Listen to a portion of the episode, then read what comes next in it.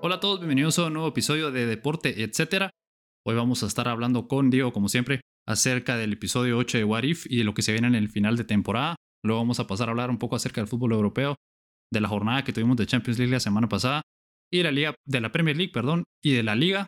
Y luego más adelante vamos a hablar acerca de la NFL, de todo lo que aconteció el fin de semana pasado en la NFL. Y por último vamos a hablar del cierre de la temporada regular de la MLB que estuvo candente, sobre todo esa pelea por el comodín de la Liga Americana. ¿Qué tal, Leo? ¿Cómo estás? ¿Qué tal, Alex? Buenas tardes. Un poco nervioso por todo lo que se viene con la NFL, eh, con la MLB, perdón, con los juegos de comodín, pero, pero feliz. Mira, siempre que pasa esto uno se pone más nervioso de lo normal, pero contento que ya llegamos a, a los juegos de octubre, los que de verdad importan. Ya estamos en octubre. Exacto. Sí, no, y bueno, eso vamos a hablar un poco más adelante, pero precisamente tus Yankees contra los Red Sox por el juego del comodín en Fenway, entonces va a estar intenso, va a estar duro mañana por la noche, así que Estamos grabando lunes, por cierto, así que martes en la noche va a ser ese partido, así. Me imagino cómo vas a estar mañana, pero bueno, vamos a empezar hablando acerca de, de What If, del episodio 8. Este episodio se llamaba ¿Qué pasaría si Ultron gana, verdad? Si Ultron logra su cometido. Eh, te pregunto a vos de entrada, ¿qué te pareció este episodio? Genial, espectacular, la verdad, estuvo buenísimo. Buenísimo. Y, y, cabal habla como que pasó lo que creíamos vos y yo, ¿verdad? Y lo que creía mucha gente, que sí, eventualmente iba a unirse todo. Pero qué locura pensar que, como lo que están haciendo, pues, porque lo hacen ver todo tan, lo, no sé, me hacen pensar a mí que hay muchísima gente que es muchísimo más poderoso de lo que nosotros pensamos que son, así como The Watcher o incluso Ultron, ¿verdad? Con todas sus Infinity Stones. Y me pareció genial todo lo que están haciendo, porque también tiene sentido ahora lo que vimos en los trailers al principio de que saliera, ¿verdad? Ciertos personajes juntos y tiene todo el sentido del mundo. Lo que yo supongo ahora es que van a ir este como Supreme Doctor Strange junto con The Watcher buscando a los héroes del multiverso para detener a Ultron. ¿Qué creo yo que es lo que van a hacer en este episodio? No creo que lo logren, honestamente, y por eso creo que tenemos segunda temporada, pero me pareció genial porque nos hacen ver tantas cosas y como vos íbamos a hablar en los episodios pasados, ¿verdad? Que a veces sentíamos que no había no había como magia ahí, ¿verdad? En ciertos episodios, como que se acababa muy rápido, no nos terminaba de contestar algo. Creo que eso es lo que vamos a ver en los próximos episodios, como que esas respuestas, ¿verdad? De qué pasó con tal personaje o qué va a pasar con tal persona y cosas así, ¿verdad? Como lo de los zombies, como Killmonger y muchos otros. Sí, completamente. Y a mí también lo que me gustó de este episodio es que, a diferencia de los otros, que sentía que nos estaban contando el inicio de la historia y al final te lo cortaban, ¿verdad? Te cortaban el episodio sin dejarte o sin darte un final. Aquí te, te dijeron, mira, Ultron ganó y de una vez vamos a la acción, ¿verdad? Y de una vez vimos cómo el, el mundo estaba en una pues, distopia ya después de que Ultron lograra destruir a toda la humanidad prácticamente, ¿verdad?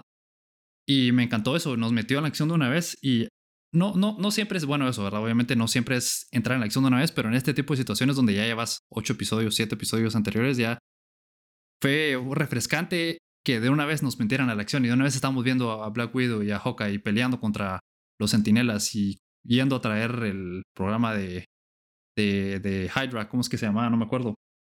Eh, pero, eh, en fin, eh, me encantó eso. Me encantó que, que, fue de una vez desde el inicio en acción y, y me encantó el villano. También me encanta Ultron que haya ganado y con todas las piedras, ¿verdad? Todas las Infinity Stones. creo que a la par de Thanos es como el mejor villano, creo yo, pues porque no solo es súper poderoso, sino que también tiene una buena, un buen, digamos, como un plan. Obviamente siempre es similar o siempre son similares a los temas en donde es destrucción del mundo entero y hay que detenerlo, ¿verdad? Pero, pero por lo menos te lo tiran de otra perspectiva, pues porque ahora es unir un montón de personajes, un montón de como historias diferentes para tratar de hablarlo y similar a los Avengers, pero no, entonces me gusta, me, me gustó mucho el episodio. Sí, eso es cierto, porque ahora lo bueno es que van a salir un montón más, pues ya va. Sí. Como que va a tener sus propias repercusiones. Y aquí es donde creo que van a poder usar de excusa, por ejemplo, que en algún momento salga Peggy Carter en nuestro universo, ¿verdad? En nuestro, en nuestro MCU. Que de repente se mueva de estos universos o logre buscar algo diferente, ¿verdad? Entonces creo que como que va, va por esa línea. Usarlo de excusa Y también sigo pensando que con esto es donde abren la puerta para decirnos, enseñarnos todo el multiverso de los X-Men, de los Cuatro Fantásticos y todos estos personajes que no hemos visto, ¿verdad? Porque un rumor loco que estaba yendo es que el profesor Javier, el, actor Patrick Stewart, Sir Patrick Stewart, supuestamente va a salir en WandaVision, ¿verdad?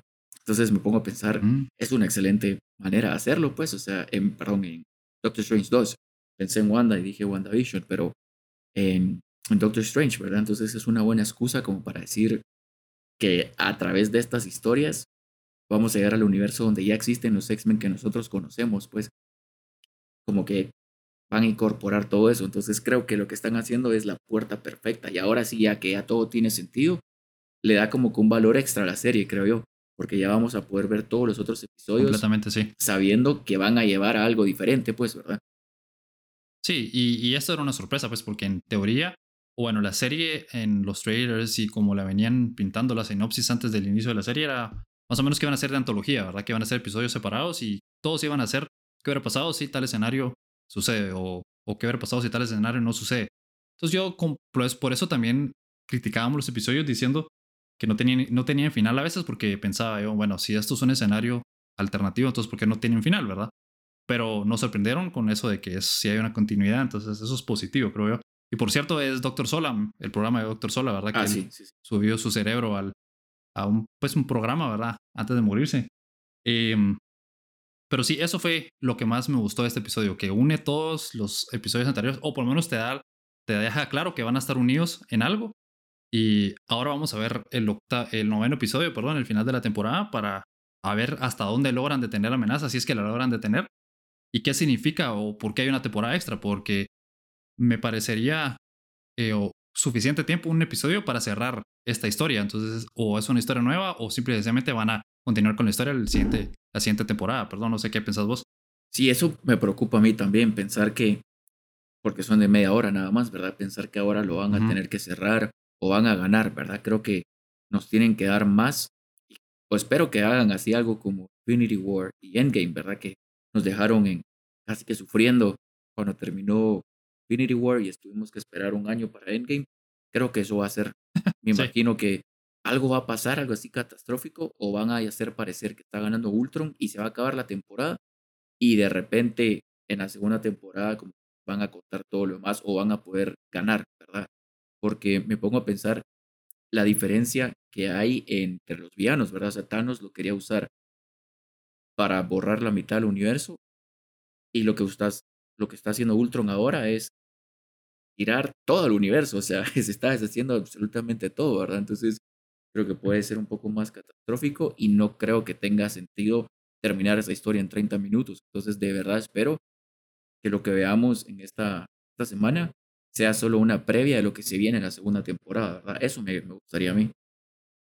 Sí, espero yo también lo mismo. Y otra cosa que me gustó mucho fue que Ultron como que entendió rápidamente el poder de las piedras de las Infinity Stones y empezó a hacer cosas así sorprendentes, como creó todo su ejército en un, en un abrir y cerrar de ojos, ¿verdad? Yo siento que Thanos sí sabía utilizarlas, pero siempre fue más como para defenderse él. Nunca fue como vamos a, a salirnos de la página y utilizarlo para algo muy grande. Y, y Ultron lo usó para... O sea, te das cuenta realmente el poder que tienen las Infinity Stones. Eso es a lo que quiero llegar. En las manos de una persona o de un ente mucho peor que Thanos, ¿verdad? Entonces, eso me gustó y estoy de acuerdo con vos que, que vamos a ver si, o mejor dicho, yo creo que sí van a cerrar este último episodio con un cliffhanger, ¿verdad? Nos van a dejar así como, ah, la harán. Bueno, vamos a esperar la siguiente temporada, similar a Loki, por ejemplo, que nadie esperaba que iba a haber segunda temporada y, y aunque sí sabemos que, que, va a haber segunda temporada de, de What If, nos van a dejar en un cliffhanger, nos van a dejar ahí como en un, bueno, a, la orilla de nuestras sillas y ahí se va a terminar el episodio y va a ser como, bueno, Vamos a tener que esperar hasta la siguiente, la siguiente temporada. Y en la siguiente temporada no sé qué va a pasar porque si van a ser nueve episodios o, diez, ocho, nueve, diez, no sé cuántos serán. Me parece interesante que, que de dónde van a sacar tanta historia, ¿verdad? Como para cerrarlo, porque no sé qué tanto más puede tener esto. O como vos decís, también otra, otra cosa puede ser que este último episodio no se trate tanto de la pelea contra Ultron, sino más de cómo va a ir juntando todos los personajes, a todos, digamos, como que estos, este tipo de Avengers, ¿verdad? Algo así podría ser también, que el Watcher junto con eh, este Doctor Strange eh, alternativo esté buscando a todos para juntarlos y tratar de convencerlos, ¿verdad? Y al final se termine esta temporada con todo el equipo ya junto, listo para pelear contra la amenaza. Eso podría ser también. Sí, eso es buena. La verdad es que no lo había pensado de esa manera, pero eso me parecería más inteligente hacerlo para que puedan desarrollar la batalla, pues, ¿verdad? Y que no sea algo así rapidito. Sí, y, tampoco creo que vayan a querer de un episodio a otro, bueno, nos juntamos, peleamos y se terminó, sino que tal vez van a ir metiendo más conflicto ahí, más cosas. O por ejemplo, tienen que encontrarlo porque él está en otro universo, ¿verdad? O en otro multiverso, no sé, en otra dimensión. Entonces tienen que encontrarlo, tienen que hacer un montón de cosas antes de pelear contra él. Entonces, tal vez por ahí pueden ir agregándole más episodios a la serie para que cuando ya se termine, ya los últimos dos sea la pelea final, ¿verdad? Y ojalá. El que ese sería un excelente plan. Definitivamente. Pero bueno, con esto vamos a ir a nuestra primera pausa y al regresar vamos a, a pasar ya al deporte y vamos a hablar acerca del fútbol europeo. Y bueno, ya estamos de regreso en nuestra primera pausa del episodio. Vamos a pasar a hablar acerca del fútbol europeo. Vamos a hablar de la segunda jornada de la Champions League que se jugó la semana pasada.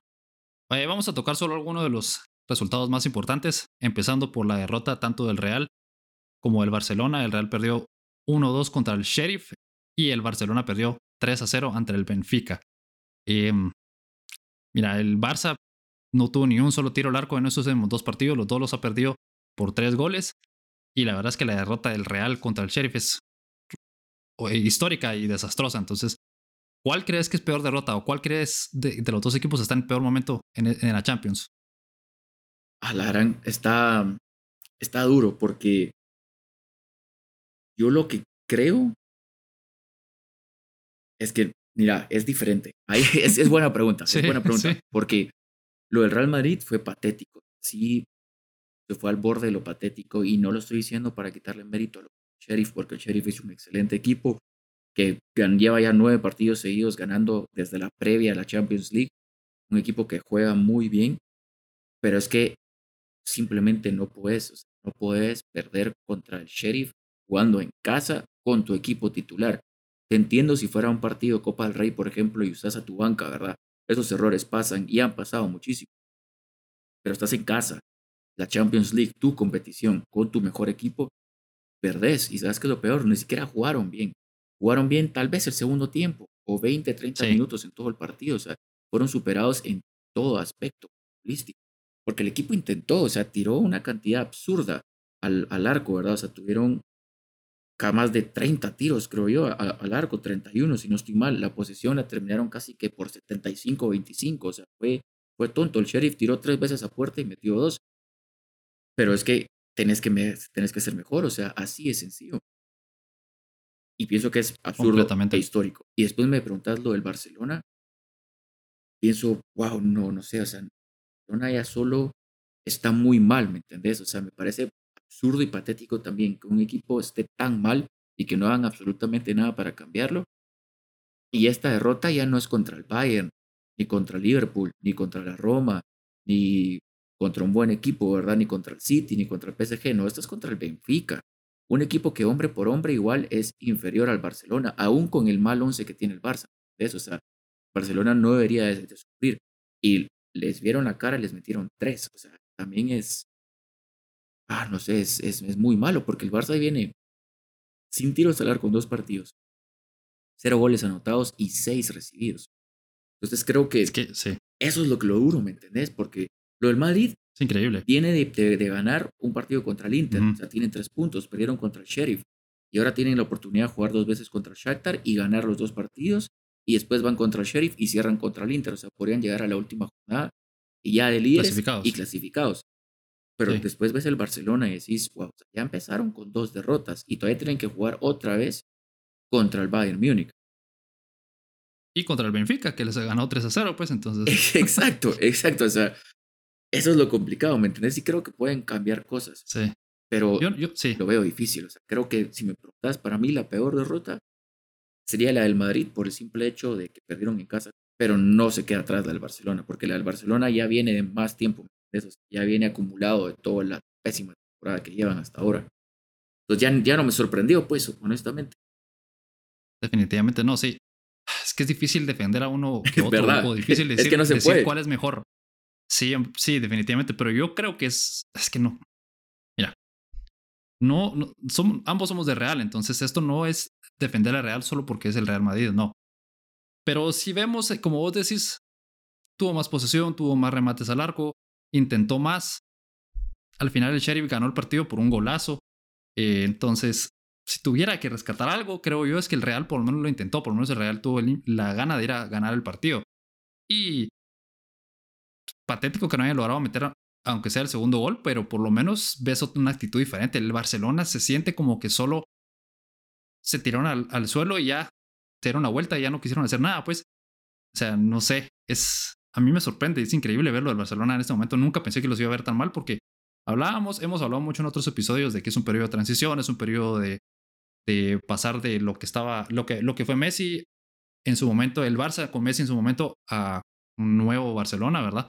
Pero tampoco pensé que iban a llegar a esto o que iban a caer así tan mal o iban a estar tan mal en este momento de la temporada. Pues van novenos en la liga, último de su grupo con cero puntos de la Champions. Han metido solamente, ah, perdón, han ganado solo un partido de los últimos seis. Han anotado 11 goles en la temporada y han recibido 13. Y vamos a hablar más adelante de eso, pero perdieron contra el Atlético y no le han metido al Atlético gol en los últimos tres partidos. Es, es histórico lo del Barcelona. Y yo decía la, semana pasada, y esto no está en el guion, pero te lo igual te lo pregunto, o lo vamos a discutir también. Eh, yo te decía que no sentía que era buena idea dejar ir a Coman o cambiar al entrenador ahorita porque acabamos de empezar la temporada y, no me hacía mucho sentido, pero ahora no veo cómo puede ser sostenible mantenerlo, pues por lo menos tratar de traer a alguien que te salve la temporada, ya ni siquiera pensar en ganar nada, sino solo terminar entre los últimos eh, entre los primeros cuatro de la liga para poder pasar a la Champions, ¿verdad? Sí, yo yo estaba de acuerdo con vos en lo que hablamos y creo que no era la solución, pero seguía pensando que algo más podían hacer. Y después de ver estos partidos y de los datos que acabas de decir, sí no se ve mucha esperanza, pues porque les ha estado costando contra los equipos buenos y han logrado sacar resultados contra los equipos no tan buenos. Levante, ¿verdad? Que ganaron 3 a 0. Entonces, ahora me pongo a pensar que si no han sacado estos resultados buenos contra los equipos buenos, o sea, contra los equipos que importan, no lo van a hacer después. O sea, yo veo que la gente dice, es que va a venir Kun, va a venir Ansu Fati al 100, va a regresar Dembélé. Y yo digo, es que no creo que eso sea la solución, ¿me entendés? O sea, no creo que ellos vayan a arreglar esa pésima situación. El equipo tiene problemas defensivos y también tiene problemas con el entrenador tiene problemas con la directiva. Entonces creo que si quieren hacer algo, deberían hacerlo inmediatamente. Ahorita que todavía estamos en fecha FIFA, que será la oportunidad perfecta, mira, para decir, bueno, tiene el entrenador nuevo dos semanas para adaptarse, ver qué cambios puede hacer y tratar de cambiar el rumbo del equipo. Porque imagínate si regresa y pierden contra el Valencia, que es su próximo partido, y después juegan contra el Dinamo Kiev en Champions y no logran ganar ese partido, estarían casi que eliminados. O sea, ya no tendría sentido, ¿me entiendes? Yo, mira, yo, yo veo que es hora de dejar de pensar, por lo menos del Barcelona en este momento, en ganar, o en, no ganar ningún título para empezar, pues, o bueno, es que no sé, no sé cómo explicarte esto, pero no quiero sonar negativo, ni quiero sonar demasiado como en contra del Barcelona, pero para mí lo principal debería de ser pensar, bueno, vamos a regresar a la Champions la próxima temporada. Ese debería ser el, el, la prioridad número uno, creo yo pensar en ganar la Champions es posible si empiezan a jugar bien. Pues son dos partidos, todavía quedan cuatro, pueden ganar los que quedan y pasar. Entonces es, posible, ¿verdad? Pero yo veo que ahorita tienen que enfocarse en mejorar para poder subir en la tabla en la liga y regresar a los primeros cuatro y luego ya ver qué pasa en la Champions y luego ver qué pasa en la Copa del Rey. Ese es mi punto de vista, esa es mi prioridad. Entonces, definitivamente con Coman no lo están logrando y no sé quién, no, no sé qué otro entrenador, tal vez Conte puede venir a hacer algo, ¿verdad? Salvarlos un poco ahí de, de la situación en la que están. Y los cambios de entrenador a media temporada funcionan, pues a veces funciona. El Chelsea lo, lo vimos, lo discutimos la, la, temporada pasada, perdón. Si no hubiera llegado Tuchel a media temporada, no hubieran ganado la Champions y quedaron cuarto lugar de la, de la Premier al final. Entonces, es posible, ¿verdad? Pero por lo menos, a mi parecer, el enfoque y la prioridad principal debería de ser regresar a los cuatro primeros lugares de la liga y luego ya pensar en otras cosas, ¿verdad? Porque estar noveno en la liga es demasiado malo, pues. No, no debería pasar, ¿me entiendes? O sea, y aparte su partido pendiente es contra el Sevilla. Imagínate que jueguen contra el Sevilla ahorita. El Sevilla les gana y fácil. Entonces, sí. O sea, yo creo que habría sido la situación perfecta despedirlo antes de la fecha, porque así tiene el nuevo entrenador más tiempo. Porque te decía, Valencia, Dinamo Kiev y luego Real Madrid, imagínate, o sea, el Barcelona podría irse sin triunfo en esos tres partidos. Obviamente no, no va a perder la liga en la 10, pero ya sería algo muy difícil de recuperarse, pues, porque como vos decís, cambia el enfoque, ya no es quiero ganar la liga, sino es quiero estar entre los primeros cuatro. Estoy seguro que las cosas pueden cambiar, o sea, sí pueden regresar los lesionados y el equipo puede ser completamente otro y pueden agarrar una racha invicta de no sé cuántos partidos y hacer cosas importantes. Pero, no sé, o sea, viendo cómo están jugando, de verdad no me da esperanza de nada, ¿me entendés? O sea, siento que sí tienen que hacer un cambio para tratar de competir, aunque sea. ¿Sabes cómo lo veo yo? Como el Arsenal. A ese nivel lo veo yo. Sí. Y la, ventaja es que, el Barça está en la Champions, pues, entonces el, el, Arsenal no, pero sí me hace muy similar al Arsenal, la verdad, la situación. Y no veo, no, no veo muchas respuestas. Tal vez los jugadores lesionados, como decís, Ansu Fati, por ejemplo, y otros. Agüero no, pero Ansu Fati tal vez por lo menos puede regresar de Dembele, no sé. O Dembélé, pero, pero bueno, la verdad es que sí está complicado para el Barcelona y, y vamos a ver, porque mira, al final podemos ser del Real, podemos ser aficionados de otro equipo, pero siempre verle al Barcelona o al Real o a cualquier equipo grande de, la, de, de, Europa en un buen nivel es bueno para todas las competencias. Pues yo prefiero mil veces ver a una liga con el Real y el Barça y el Atlético y tal vez otro equipo más a un muy buen nivel como lo está pasando en la Premier e igual en la Champions que ver lo que está sucediendo ahora, porque yo te digo, la, la liga no me parece para, no, no está a un muy buen nivel.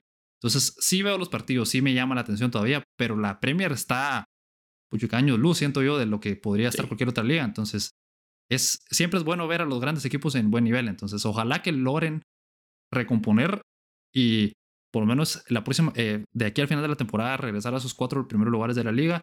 Tal vez tienen una buena actuación en la Champions, uno nunca sabe, y, que logren mejorar un poco, aunque sea, ¿verdad? Pero, pero no vamos a pasar a otros resultados de la Champions League. Eh, un resultado, digamos, sorpresivo. El PSG derrotó 2 a 0 al Manchester City. Eh, Messi metió su primer gol con el PSG y fue un golazo, la verdad. ¿Cómo viste este partido? ¿Cómo viste el resultado? Confuso, fíjate, esa es la palabra que creo yo que describe más la situación, porque yo estaba viendo el partido y yo siento que el City jugó mejor y fue una situación muy parecida a la del Sheriff y el Madrid, donde un equipo atacó, atacó, atacó y solo no fue efectivo, pues porque el City dominó la, la posición. Tuvo tres veces más remates que, el PSG, sea, 18 el City a 6 del PSG. Tuvo remates a puertas 7 el City y 3 el PSG. Pero al final terminó ganando el PSG 2, 2 a 0. O sea, me pareció como digo confuso. Creo que el City tuvo mala suerte porque también tuvo dos postes en el primer tiempo, uno de Sterling, después otro de Silva, de Bernardo Silva. Entonces, como que siento que eso pudo haber cambiado el partido y pudo haber movido la balanza hacia el lado del City, pero el PSG jugó bastante bien después porque supo controlar el juego del Manchester City, que es atacar, atacar, atacar y tratar de ser efectivo por las bandas. El PSG no se lo permitió. Entonces, creo que el planteamiento esta vez estuvo muy bueno de, de Pochettino y lograron ganar para mí el partido más difícil que ellos van a tener en esta fase de grupos, porque ahora el PSG, luego de su pésimo empate contra el Brujas en la primera jornada, ahora va a jugar contra la decepción del grupo que es el Leipzig, dos partidos seguidos. Entonces, en papel debería ganar esos dos partidos y subiría a 10 puntos. Entonces, casi que se aseguran la clasificación, ¿verdad? O sea, estarían muy cerca de la, clasificación.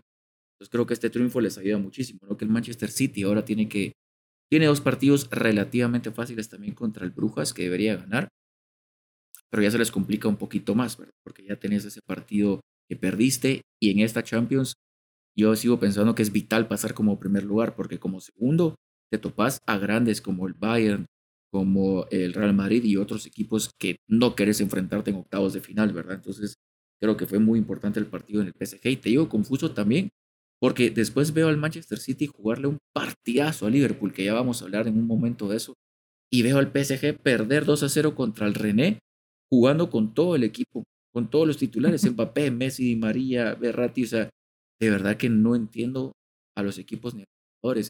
Por eso digo que para mí la mejor palabra para describirlo es confuso. Y qué bueno que al fin ya metió gol Messi porque ya se puede quitar esas, ya puede respirar un poquito más tranquilo.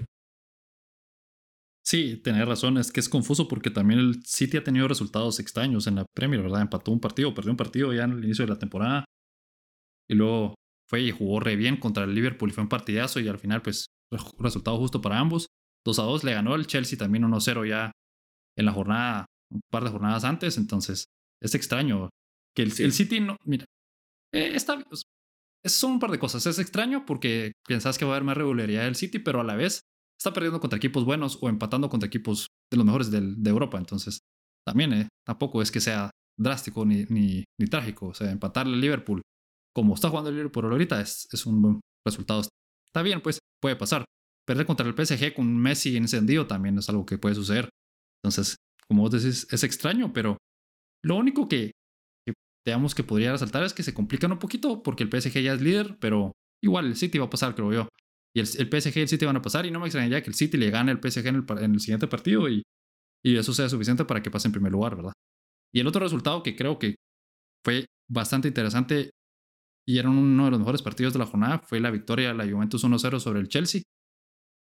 Yo como aficionado al Chelsea te digo que la Juve sí se merecía la victoria. El Chelsea, al mero mero inicio del partido, sentí que jugaron bien. Los primeros 15 minutos estaban jugando bien, pero luego poco a poco se fueron apagando. Les faltó eh, intensidad en el ataque, les faltó... Eh, como jugaron un poco displicentes, sentido al final. Y el, la Juventus, perdón, poco a poco, conforme pasaron los minutos, se fue haciendo más y más fuerte. Y luego consiguieron el gol al inicio de la segunda mitad y se fueron para atrás. Y el Chelsea no tuvo respuesta en absoluto como para poder empatar el partido porque no pudo contra la defensa del, de la Juventus. Entonces, un buen resultado para la Juventus, en mi opinión. Sí, para mí, súper resultado, porque yo no entiendo, o sea, no pude ver el partido y luego preparándome para, para esto, ¿verdad? Me puse a ver las estadísticas. Yo decía, ¿cómo el Chelsea tuvo el 73% de posesión contra el 27% de la Juventus y perdió 1-0? O sea, es de esos partidos donde el fútbol dice, no soy predecible, o sea, hago lo que yo quiera, ¿verdad? Porque vi los remates, 16 del Chelsea y 6 de la Juve pero ambos terminaron con un remate a puerta. Entonces me pongo a pensar, ¿cómo? O sea, ¿qué, qué habrá pasado en ese partido como para que Chelsea no haya podido hacer eso? Y después ya me puse a ver el resumen y creo que fue porque la Juventus manejó bien el partido, como dijiste. Hizo la mejor personificación de un partido de Italia, ¿verdad? Meter el gol y defenderse, porque lo hicieron a la perfección. Creo que la Chelsea intentó hacer cosas diferentes con los cambios que hizo. Allá para el minuto 62 había hecho cuatro cambios. Tuchel y solo no encontró la fórmula para romper la defensa de la Juve. La Juventus creo que jugó muy bien, se defendió exactamente como quería y creo que pasó lo que ellos querían en el guion. Entonces es defender, meter un golito y ya, ya. se acabó nuestro partido. Jugamos nuestra, nuestro modo, como que aprendieron el modo defensivo, ¿verdad? Así lo veo yo. Y como vos decís, un gran resultado, pues, porque se pone ahora líder con seis puntos tienen que jugar otra vez y para que si terminan, por ejemplo, si llegan a terminar con la misma cantidad de puntos, el Chelsea le tiene que ganar a la Juve por más de dos partidos, más de dos goles, perdón, para poderlo pasar en la tabla. Y te repito, en esta Champions es fatal terminar en segundo lugar de tu grupo por los rivales que te puedes enfrentar. Imagínate un, no sé, Bayern Múnich contra el Chelsea en octavos de final, pues o sea, es posible, ¿me entiendes? Y, y sería durísimo, porque para eso mejor jugás contra el, el Sheriff o el Shakhtar, ¿verdad? Antes que pase de segundo lugar de su grupo, pues. Sí, completamente. Tienes toda la razón. Bueno, ahora vamos a pasar a las ligas domésticas. Vamos a empezar hablando acerca de la Premier. Eh, como le mencionábamos hace un momento, partidazo entre Liverpool y el Manchester City que empataron 2 a 2. Todos los goles dieron en el segundo tiempo y un golazo de, Mohamed Salah.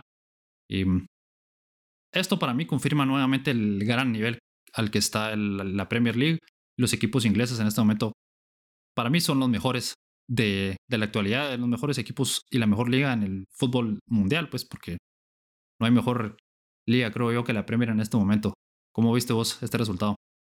Sí, lo, lo mismo que vos. Yo creo que he escuchado muchísimos tiempo, muchísimos años la gente decir que la Premier no es la mejor liga del mundo y yo llevo años diciendo que sí, pero este año creo que lo están demostrando al 100. O sea, imagínate el nivel que están jugando para que del primer lugar al sexto lugar la diferencia sea de solamente dos puntos. Y que de los primeros cuatro sean para mí The Big Four, ¿verdad? Los únicos cuatro grandes en la actualidad del fútbol inglés. O sea, eso demuestra solo lo cerrado que está. Y tenés partidazos como este, que de verdad es, es clase pura, son los partidos que querés ver. O sea, lidera Liverpool, empata al City, lidera Liverpool y vuelve a empatar al City. Brazos, con todos los jugadores buenos demostrando por qué están ahí, partido parejo hasta en la misma estadística, o sea, todo lo que uno quiere, pues, porque hubo polémica también.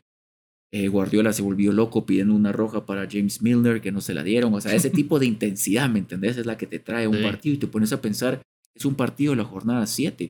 Pero es que es tan importante ganar estos partidos porque sabes que al final este punto es el que te, te puede llegar a costar la Premier League. Entonces creo que, como vos decís, no hay ninguna duda que esta liga es la mejor y este partido solo fue la muestra de eso porque nadie se puede separar. O sea, a pesar de que todos están jugando bien, nadie se ha logrado sacar esos 3, 4 puntos de diferencia entre los demás, ¿verdad? Todos ha sido parejo.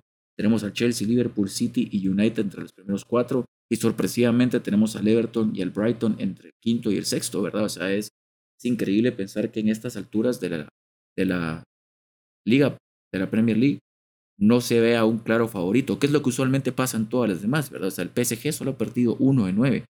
En España claramente sabemos que va a ser lo mismo otra vez Real Madrid y Atlético Madrid y tal vez el Barcelona. En Italia lo mismo, son los mismos tres de siempre, ¿verdad? No, que acá ya nos dimos cuenta o estamos viendo que de verdad puede ser cualquiera, pues, o sea, no estamos listos para decir quién es el claro favorito. Sí, completamente. Y, otra cosa que me sorprende y me agrada, y no sé quién o no sé cómo pasó esto, no sé si fueron los dioses del fútbol, pero cada jornada de la Premier ha habido un partido muy bueno, o bueno, entre comillas, muy bueno, ¿verdad? Entre grandes equipos. En la, en la primera jornada no, no hubo nada así espectacular, pero en la segunda jornada, bueno, entre comillas, ¿verdad? Arsenal-Chelsea. Luego era Manchester City-Arsenal. Eh, luego esa misma jornada Liverpool contra el Chelsea. En la jornada 4 tuvimos... Ah, bueno, en la jornada 4 no tuvimos nada tan... Eh, bueno, sí, Leicester City contra Manchester City, imagínate. Y así hemos ido jornada con jornada, eh, teniendo muy buenos resultados. La jornada 6, Chelsea-Manchester City. En esta última jornada tuvimos Liverpool City. Entonces, no sé cómo es que el calendario quedó así, pero la verdad es que excelente porque cada jornada tenemos un partidazo y cada, y cada de estos partidos, que es muy buen partido, entre comillas, está eh, living up to expectations, ¿verdad? Como dirían. Entonces, excelente. Excelente inicio de la, de la Premier League. Y hablando del Chelsea, el Chelsea le ganó 3 a 1 al Southampton y con esto es primer lugar. Estaba apenas un punto arriba en el primer lugar de la tabla. Em, buena, buena victoria perdón, del Chelsea. Eh, buena manera de rebotar después de dos, o de responder, mejor dicho, después de dos derrotas al hilo contra el City y contra la Juventus. Eh, y te decía que estaba un punto arriba de, la, de Liverpool que tiene 15, el, el Chelsea tiene 16. Y creo que esto es la tónica de lo que vamos a ver en esta temporada contra equipos inferiores van a ir ganando todos estos equipazos y cuando se enfrenten entre ellos es donde se va a ir decidiendo quién es el campeón o, quién es el contendiente. Sí, creo que eso va a ser los resultados entre el Big Four y el Big Six, ¿verdad? Que siempre es vital, o sea, cómo te va contra ellos. Y, y cada como vos decís, es vital para ellos los partidos contra los equipos no tan buenos, porque es lo que yo siempre le critico a equipos grandes como el United, como el Real Madrid, que obviamente son los que sigo, pero que me doy cuenta que siempre juegan contra uno grande y juegan como nunca. Se juegan re bien, defienden como siempre, meten goles y atacan, atacan, atacan. Y luego los pones a jugar contra un equipo malo, por ejemplo, como el Norwich City, ¿verdad? Que solo tiene un punto en siete partidos y empatan. Y, decís, es que no puede ser ahí donde perdés las ligas, ¿verdad? Las Premiers. Entonces, como vos decís, creo que el que va a ganar esta Premier League va a ser el que mejor resultado tenga entre el top six porque al final de cuentas es lo que va a determinar y lo que le va a hacer quitar puntos a tus rivales directos. Y hasta el momento hemos visto partidos muy cerrados, pues Liverpool, Manchester City 2-2, el City le ganó al Chelsea 1-0, o sea, no hemos visto a un claro favorito o alguien que haya aplastado a su rival, ¿verdad? Sino que todo ha sido muy parejo y muy bueno. Entonces, lo que se viene creo yo que va a ser todavía más espectacular porque los equipos solo van agarrando más, más práctica, más conexión entre los jugadores, físicamente están mejor entonces de aquí solo se va a poner mejor, pues definitivamente.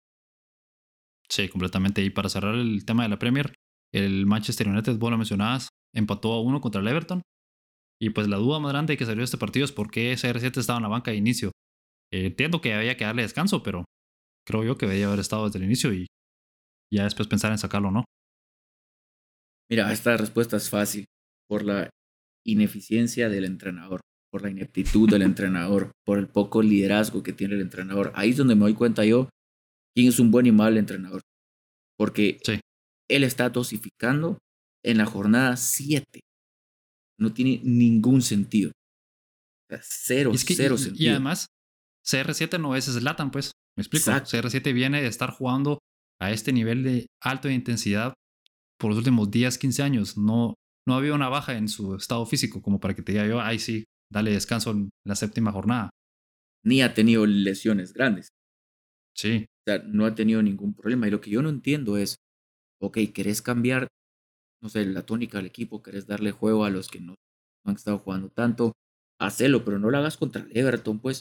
El Everton, como te decía, está sorpresivamente jugando bien. Está en quinto lugar a dos puntos de liderazgo.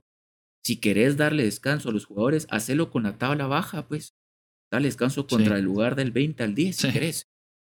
No lo hagas contra tu rival directo que tiene la misma cantidad de puntos que vos, la misma cantidad de goles anotados. O sea, eso es lo que me parece realmente tonto. Es que es lo que no tiene ningún sentido.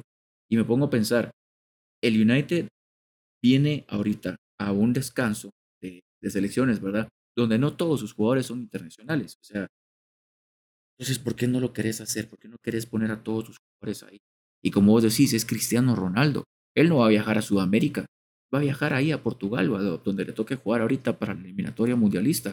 Y es alguien que a sus 36 años tiene la condición física de alguien de 30, pues. O sea, no, para mí no tiene ningún sentido. Y deja eso, sino que deja la banca también.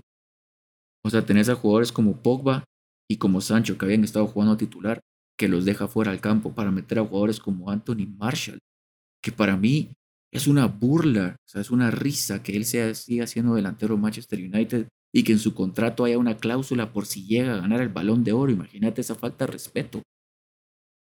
O sea, es que es, es absurdo que él siga jugando en el Manchester United. Y entiendo lo de Cavani, porque Cavani viene de no jugar mucho tiempo. Jugó contra el Villarreal y de verdad que admiro a Cavani muchísimo porque él sí le pone ganas él sí es, tiene esa garra sudamericana. Y, Cavani es para mí el ejemplo de un jugador que viene en declive y le tenés que dar un poco más o es dosificarlo más, pero el CR7 no. Exacto, ajá. O sea, Cavani viene a no jugar las primeras siete jornadas, es porque estaba listo. Cristiano Ronaldo está listo siempre y no viene de lesión. Y también dejó en la banca a Paul Pogba, que ha sido uno de los mejores jugadores en las últimas temporadas. Y ya cuando los mete ya no tiene ningún sentido, pues porque ah, no sé, como que no, no era lo, que tenían que hacer en ese momento. Iban ganando 1-0 y el Everton estaba atacando y atacando y atacando. Entonces no tiene ningún sentido que hiciera esos cambios. Y al final, por suerte, no perdieron porque Jerry Mina metió gol al 86 que le anularon en el bar. Porque de lo contrario habrían perdido y habría sido todavía más patético todo.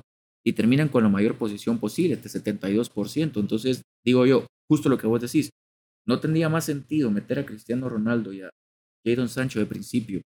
Y si los querés dosificar, cambiarlos al minuto 60, tiene más sentido sacarlos al 60 que meterlos al 60, ¿me entiendes?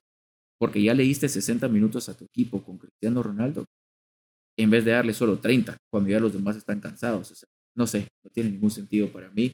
Y e, espero que no lo vuelva a hacer o que lo sepa hacer mejor, pues, o sea, hacerlo contra rivales malos, hacerlo contra rivales bajos, no contra alguien que estás peleando directamente, pues. Completamente. Es que es, estoy completamente de acuerdo con vos. Para cerrar, no hay más que agregar. No me parece que tenga sentido que lo dosifique ahorita y sobre todo porque estás iniciando la temporada y, puedes perder la temporada ahorita. No, no la vas a ganar, pero la puedes perder definitivamente. Exacto. Si te, si te vas a un novio muy grande como el Arsenal, ya no vas a... Es muy difícil que regreses, entonces no me hace mucho sentido. Pero bueno, ahora vamos a cambiar de liga y vamos a cerrar la discusión del fútbol europeo con la liga, sin espacio entre la y liga, la liga. Y te voy a decir los resultados más, más importantes del fin de semana. El Atlético le ganó 2 a 0 al Barcelona y esto pues solo agrava, y lo venimos hablando de todo el episodio, pero agrava aún más la debacle histórica o la crisis histórica del Barça, que como decíamos es noveno en la liga. Y luego el Real perdió también, cayó 2 a 1 ante el Español. Y aún es líder, empatado de 7 puntos con el Atlético y la Real Sociedad por diferencia de goles. Pero bueno, una, otra derrota no muy buena para el Real. ¿Cómo viste esta jornada de la, de la liga? Confusa también, creo yo. O sea, el Madrid, ¿qué, qué, qué le está pasando? Sí. O sea, que no, no sé, algo, algo no está funcionando ahí. Yo creo que lo del Atlético era obvio, creo que es algo que yo me esperaba que pasara. me sorprendió que no ganaran por más, pero creo que fue porque se guardaron, como que ya no quisieron básicamente gastarse más, porque el partido fue dominado a placer por ellos, pues, o sea, en ningún momento creo yo que pusieron en riesgo su, su dominio, ¿verdad? O sea, como estaban jugando demasiado bien, simplemente no iban a, a perder, pues. Y creo que, como vos decís, solo saca más a, a la Flor lo mal que están jugando, pues. O no sé cómo decirlo, como que el mal nivel en el que están. Pero veo lo del Madrid y es lo que me preocupa. Porque juegas contra el español, un español que obviamente jugó bastante bien. Pero es que siento que el Madrid en esos últimos partidos no está cuajando, algo no está jugando bien. Están en la misma sintonía. Y siento que el equipo sin Benzema no, no es nada. O sea, habrían perdido por más goles, pues. O sea, Benzema es lo único que trata de hacer algo junto con Vinicius, que tratan de, de mover la pelota, como que tratan de, de, hacer algo. Y son cosas que honestamente me preocupan, pues, porque venís de perder contra el Sheriff y ahora perdés contra el Español, que no son rivales como el Manchester City, la Juventus, el Atlético Madrid, ¿me O sea, son equipos que en papel deberías de ganarles. Tal vez no fácil, pero deberías de ganarles. El Madrid afortunadamente sigue de líder, pero no sé, ¿me entendés? Me preocupa mucho también la mala defensa. Son 10, 8 goles en los últimos 10 partidos y la defensa solo no está jugando bien. Creo que esta, hay que buscar otra opción para Lucas Vázquez, que de verdad no puede seguir siendo lateral derecho del equipo. Empezaron con Nacho en la izquierda, y después lo tuvieron que cambiar por Alaba. Militao no estaba jugando bien. Cross no está al 100. Moritz cuando entra tampoco está al 100 y ahorita se nos va a jugar para Croacia, se va a regresar todavía más cansado. Valverde no estaba fino tampoco. Entonces, Mm, no sé, me preocupa, porque si vienen buenos partidos, el Madrid va a jugar el, clásico cuando regresen de la, de la, pausa, ¿verdad? Juegan contra el Athletic, contra el Shakhtar, que el Shakhtar le ganó los dos partidos de Champions pasada, y luego el Barcelona. Entonces, o regresan bien y sacan buenos resultados esas tres semanas, o van a dar, van a el ridículo, pues. Sí. Em, a mí esto me dice, oh, yo interpreto esto como que esto es lo que vamos a seguir viendo el resto de la temporada. Resultados irregulares de todos los equipos de la liga, del Atlético, del Real, del Barça. Em, van a ganar, van a tener rachas donde van a ganar varios partidos, van a tener rachas donde van a perder partidos que uno dice cómo perdieron este partido. Es increíble. Entonces no me sorprende mucho, te soy sincero.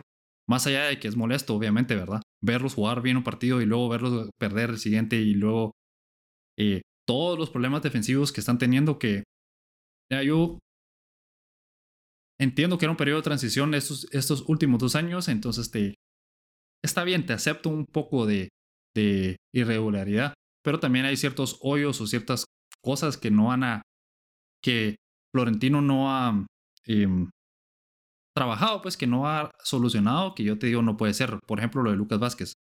Em, Lucas Vázquez es un buen jugador, o, lo fue para el Real eh, los últimos que 10 años, 5, 8 o 10 años, pero ya creo que ya no está en el momento como para seguir en el Real. Y, y por ejemplo, me recuerdo mucho Callejón, que en su momento dijeron, bueno, ya, Callejón ya no está para el Real y se fue a otro equipo. Y no tiene nada malo, ¿verdad? Entonces, yo creo que esto viene, como dice en inglés, it comes with the territory. Viene con el territorio de la liga, viene con, viene con, con lo que vamos, esto es lo que vamos a seguir viendo de ahora en adelante hasta el final. De la liga, del Real, del Barça, del Atlético, no. No sé. Esto es mi sensación, eso es lo que yo creo que vamos a seguir viendo. No creo que vayamos a ver un equipo dominador o equipos dominadores como lo vemos en la Premier o podemos verlo en otras ligas. Entonces, hay que solo seguir aguantando, ¿verdad? Seguir esperando de que sea suficiente como para ganar la liga al final de la temporada.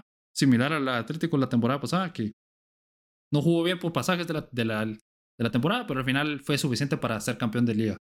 Y ya, ¿verdad? No creo que hay más. Es lo que hay, creo yo, al final de cuentas.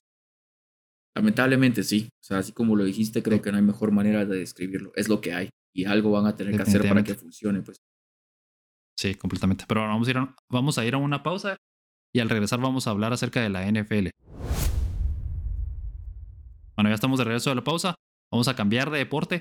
Vamos a hablar acerca de la semana 4 de la NFL y vamos a empezar hablando del partido más anticipado del fin de semana, el regreso de Tom Brady a Foxborough, en donde pues salió de, del Gillette Stadium con una victoria de 19-17 sobre los Patriots de Bill Belichick.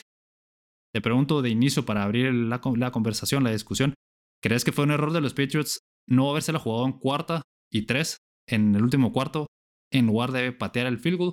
Era un field goal de 56 yardas y es, iba a empatar el field goal más largo de la carrera de Nick Folk. Además estaba lloviendo, entonces, ¿crees que fue un error? Sí, al 100%. Fue un gran error. Y más en lluvia. Sí, completamente de acuerdo. Porque tal vez si no está lloviendo, te lo acepto, pero estaba lloviendo y fuerte. Todo el partido estaba lloviendo. La verdad es que fue mala suerte de Nick Folk porque se le fue muy a la izquierda y, topó en el, en, justo en el, poste, ¿verdad?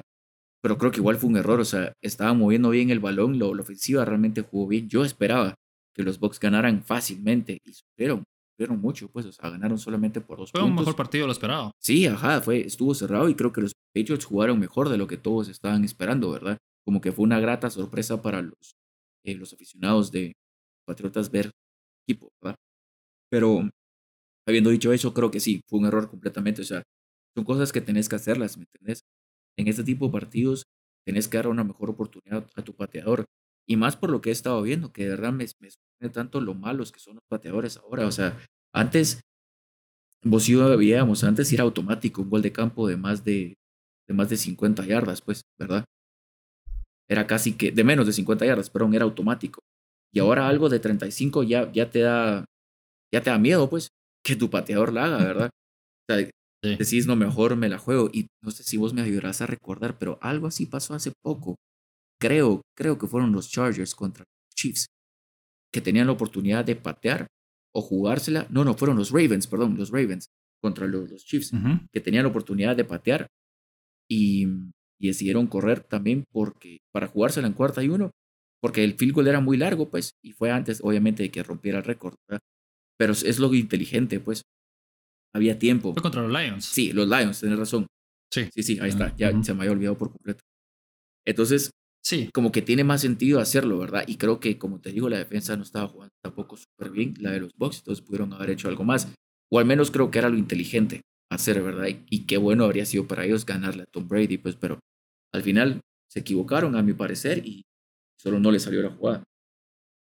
Yo creo también que se equivocaron desde el inicio del, del drive. Para mí, Bill Belichick le tuvo que haber dicho a Mac Jones, mira, estamos en territorio de cuarto down, de aquí en adelante todos los, pues cada vez que mandemos el balón, si llegamos a cuarta oportunidad lo vamos a jugar. ¿Por qué te digo esto? Porque además de que estaba lloviendo, además de que era el field goal, de, o sea, iban a empatar el más largo de su carrera Nick Folk, si hubieran, digamos que si hubieran corrido en tercera oportunidad, hubiera sido tercera y dos, en lugar de hacer un pase. Perdón, era, era tercera y tres. Y en lugar de hacer un pase que no, no, no lograron, si hubieran corrido en esa oportunidad pensando en que vamos a jugar una en cuarta, tal vez hubieran conseguido un par de yardas y hubiera sido un field goal de 54 yardas. Entonces ya decís, bueno, está un poco más cerca, tal vez lo pateamos, tal vez no. Y ya, ya te da una, ya tienes una decisión un poco más clara entre si jugártelo o no, porque ir por cuarta y uno es más fácil que ir por cuarta y tres, obviamente, ¿verdad?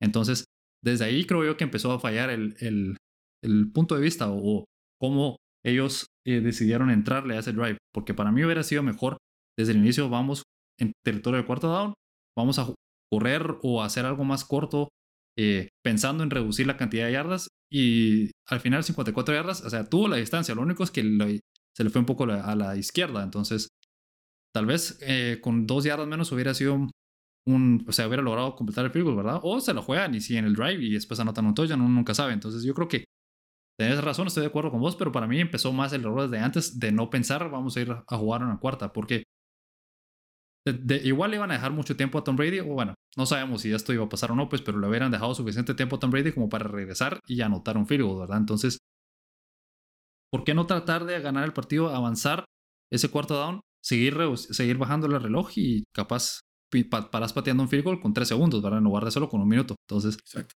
yo creo que la filosofía del drive desde el inicio fue la errónea. Pero, pero bueno, Belichick tenía confianza en Nick Folk y al final pues no, no, no funcionó. Y lo, lo histórico de este partido fue que Brady se convirtió en el líder en yardas por aire histórico con 8.560 yardas. Superó a Drew Brees, que tenía 80.000. 80.560 yardas, perdón, sí. Superó a Brees, que llegaba, o bueno, se quedó con 80.358. Em, a pesar de haber roto el récord, no fue nada emotivo durante el partido, no pararon el partido. Tom Brady siguió jugando como que sin nada. Pero es increíble porque Drew Brees rompió el récord y lo rompió casi como por 10 mil yardas, porque el récord anterior lo tenía Manning como 71 mil yardas por ahí. Y a Brady todavía le falta el resto de esta temporada. Y parece que un par de temporadas más. Entonces estamos hablando que récord podría estar fácil en 85 mil yardas cuando él se, él se retire. O sea, no sé quién puede llegar a romper ese récord en la historia, pues. Nadie. Nadie, creo yo, honestamente. O sea, el único que tal vez se me ocurre es Mahomes, porque Mahomes va a un paso aceleradísimo con yardas. O sea, y bueno, todas las marcas, pues. Entonces, tal vez es el único, pero tendría que jugar o sea, tiene que llegar a ese nivel de longevidad para poder superar el récord, ¿verdad? Exacto, eso es lo que me da miedo a mí. Es, sí. es lo que no, no veo posible. Porque es que como es, ah, no lo hace demasiado difícil Tom Brady, porque ¿qué argumentos vas a tener como para decir que no es el mejor de la historia, ¿me entendés? ya rompió el récord de Super Bowls, ya rompió el récord de apariciones de Super Bowl, de touchdowns, ahora de yardas, o sea, ya qué vas a decirme, ¿entendés? Claramente lo es. Y honestamente no veo a alguien que lo logre, o sea, pienso en gente como Mahomes, pero yo creo que él por lo atlético que es y por lo, eh, por lo que se, no sé, se pone en riesgo, siento que no va a tener la calidad o la longevidad de carrera que tuvo Brady o Breeze. Como vos decís, es ridículo pensar que el récord estaba en 71.940 yardas con Peyton, o sea, casi las 72, y ellos dos la pasaron por casi 10.000. O es, es absurdo y también va, por, va de la mano por el tiempo que llevan en la liga, ¿verdad? Entonces, honestamente creo que estos son récords así como el de Kyle Ripken Jr. con los Orioles de más juegos seguidos jugados que simplemente no vamos a, ver que alguien las rompa, honestamente. Sí, no, completamente. Y también creo que ves a estos jugadores como, como Roethlisberger, como Drew Brees, como Peyton Manning, que terminaron su carrera casi que como que con la llanta pinchada, con el vidrio roto, o sea, estaban en las últimas al final, ¿verdad? para terminar la temporada. Ahorita Roethlisberger está, no, no parece un quarterback de la NFL, pues parece un novato. Tiene peor, creo, números peores que Trevor Lawrence, imagínate. Entonces, em, es la diferencia. O sea, ahorita Tom Brady está todavía en el punto donde él puede decir, si yo me quiero retirar ahorita, me retiro, si no voy a jugar un par de años más. O sea, no se ve el, declive, no se ve que, que esté jugando. O sea, no sé, me sorprende. Es increíble, pues. Entonces, eso es otro punto todavía extra para Tom Brady, ¿verdad? Pero bueno, el otro, otro de los duelos y otro de los resultados buenos este fin de semana fue la sorpresa de los Cardinals que derrotaron 37 a 20 a los Rams. Era duelo de equipos invictos y pues ahora solo los Cardinals están invictos. Tienen marca de 4 ganados, 0 perdidos. Eh, han anotado 140 puntos en lo que va la temporada. Es el equipo, que mayor, más puntos ha anotado en la NFL. Y tienen 440.5 yardas por partido. Es la segunda mayor marca en la liga. Con este resultado, ¿crees que los Cardinals son el mejor equipo de la conferencia o incluso de la NFL? Para mí sí. Creo que, como vos dijiste, sorpresivo. Dieron la sorpresa porque yo daba a los Rams como ganadores en un partido que pensé que iba a estar más cerrado. Más cerrado y a favor de los Rams, imagínate. Y pararon ganando los Cardinals por, ¿qué? 17 puntos. O sea, uff, no sé, fue, fue mucho. O sea, fue como claramente el ganador, ¿me entendés? No estuvo seguro ni apretado en ningún momento, siento yo. Y, creo que, que, sí, eso es lo que me hace pensar a mí que son el mejor equipo, porque no, no es coincidencia, pues hablábamos en, el, en ocasiones pasadas o en semanas pasadas que estaban jugando bien, pero que ah, no, no está, tal vez hay cosas que pudieran mejorar o habían cosas que podían cambiar, pero después de ver este partido, realmente no. O sea, están jugando demasiado bien. Están anotando bastantes puntos en todos sus partidos, han anotado 30 puntos o más.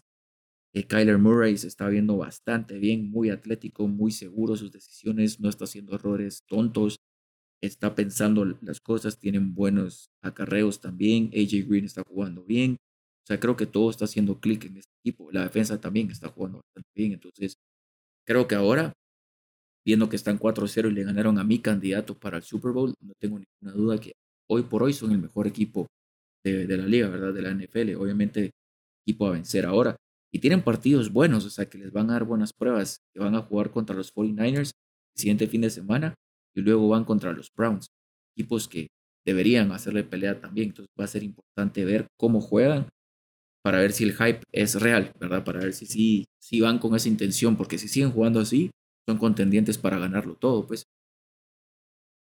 Sí, sí, la verdad es que están jugando a muy alto nivel. Yo todavía no sé si son el mejor equipo de la liga, pero, pero sí me gusta lo que veo los, Cardinals. Y una cosa que me gustó fue bastante de este partido contra los Rams fue el ritmo al que iban. Estaban jugando un ritmo muy alto. Eh, y no le estaban dando tiempo a los Rams de hacer nada. Entonces, eso les ayudó a, a conseguir una victoria, pues, mejor dicho, ponerse muy rápido arriba en el marcador, porque iban a un ritmo tan acelerado que a la defensa no le da tiempo de hacer, de hacer cambios, ¿verdad? De hacer de substitutions. Y entonces es como que, no sé, como un boxeador que se le va encima al otro y no lo deja respirar, ¿verdad? Entonces, la verdad es que sí, eso me gustó de los Cardinals. Pero vamos a ver todavía, creo yo, no sé. Es que vamos a hablar un poco más adelante de los Bills y yo sé que son mi equipo, entonces suena como que si yo los quiero echarle flores solo porque sí, pero han ganado tan de manera tan dominadora estas últimas semanas que tengo un poco de duda ahí, ¿verdad? Bueno, ya, eso te iba a preguntar, si que no crees que son los Cardinals, ¿quiénes crees vos que son los mejores ahora en la NFL? Mira, es que te soy sincero, va, lo voy a dejar así. Me queda muy claro que los Cardinals son el mejor equipo de la, de la conferencia nacional y los Bills son el mejor de la americana. Entre ellos dos, no estoy 100% seguro quién es mejor, fíjate. Yo te voy a decir que la manera en que están ganando los Bills es tan dominadora y es tan impresionante que ahí por ahí me inclino un poco, porque los Cardinals han ganado buenos partidos, han anotado más de 30 puntos, como vos dijiste, ¿verdad? Pero veamos que contra los Vikings fue un partido apretado, que los Vikings creo que pudieron haber ganado, entonces por ahí también pasa un poco la cosa, ¿verdad? Pero los Bills perdieron su primer partido, entonces está complicado. Pero solo porque están invictos voy a decir que los Cardinals ahorita, pero los Bills me, me, sorprende cada día, cada vez, cada partido que veo, o sea, nunca me imaginé que iban a estar así a este nivel tan rápido en la temporada. Y bueno, hablemos de ese partido una vez y después pasamos a los Chiefs. Los Bills le ganaron 40-0 a los Houston Texans. Es el segundo partido en la temporada. Imagínate, solo en cuatro partidos llevamos, cuatro semanas.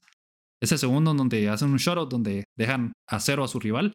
Y es el primer equipo desde el 2000 que lo logra. ¿Y sabes quién fue el otro equipo en el 2000 que lo logró? No sé. No, te imaginas. Los Bills. no, fueron los Ravens que ganaron el Super Bowl ese año. No, así, Pensé que me ibas a decir que eran los Bills solo porque era tu equipo. No, y la segunda, y, y, y, es la primera vez que lo hacen desde los Bills del 90, que fueron al Super Bowl también. Entonces, mira, los Bills, yo al principio de la temporada, cuando vi la derrota contra los, los Steelers, dije, oh, no puede ser. Esta era mi peor pesadilla, dije yo, porque yo todavía sigo en un estado en donde no me creo que está pasando esto, me explico. Después de ver los 20 años, más de 20 años jugando mal, eh, toda mi vida prácticamente viéndolos jugar mal. Todavía está esa sensación donde decís esto se va a caer en cualquier momento, pues como una casa de, de ¿cómo es esa? Sí, como de tarjetas de cartas, ¿verdad? Donde un, tocas una y se caen todas. Eh, pero la verdad es que lo que están haciendo últimamente no, no, te, no te deja duda de que son uno de los mejores equipos de la NFL, pues. Ganarle a Houston, es cierto, Houston es muy malo, pero ganarle 40-0 y de la manera en que lo hicieron es que al cuarto cuarto ya ni siquiera tenés ganas de ver el partido porque no, ya, está, ya es demasiado malo, porque van ganando por tanto, pues contra los... Eh, contra Washington fue lo, mismo, Washington lo hizo apretado por un ratito porque tuvo un par de jugadas buenas, pero de ahí, dominio completo. Y contra también los Dolphins, entonces, no sé, es increíble lo que están haciendo, creo. Sí, mira, es, es cierto, están jugando bastante bien, no hay que negarlo, y es difícil para un equipo a cero. Y creo que en, esta, en este partido solo supieron aprovechar muy bien eh, su rival, ¿verdad? Porque los Texans de verdad son muy malos, no están haciendo nada. El quarterback Mills tuvo cuatro intercepciones. El equipo, pues los Bills hizo que tuvieran cinco turnovers, ¿verdad? En total, los Houston Texans. Y el partido de Josh Allen estuvo bueno, pero es que tampoco tenía números impresionantes, pues, o sea, tiró 248 yardas, dos touchdowns y una intercepción. O sea, vos ves esos números y no te imaginas que su equipo ganó 40-0. Entonces creo que solo fue cuestión de aprovechar muy bien los turnovers que tuvo Houston.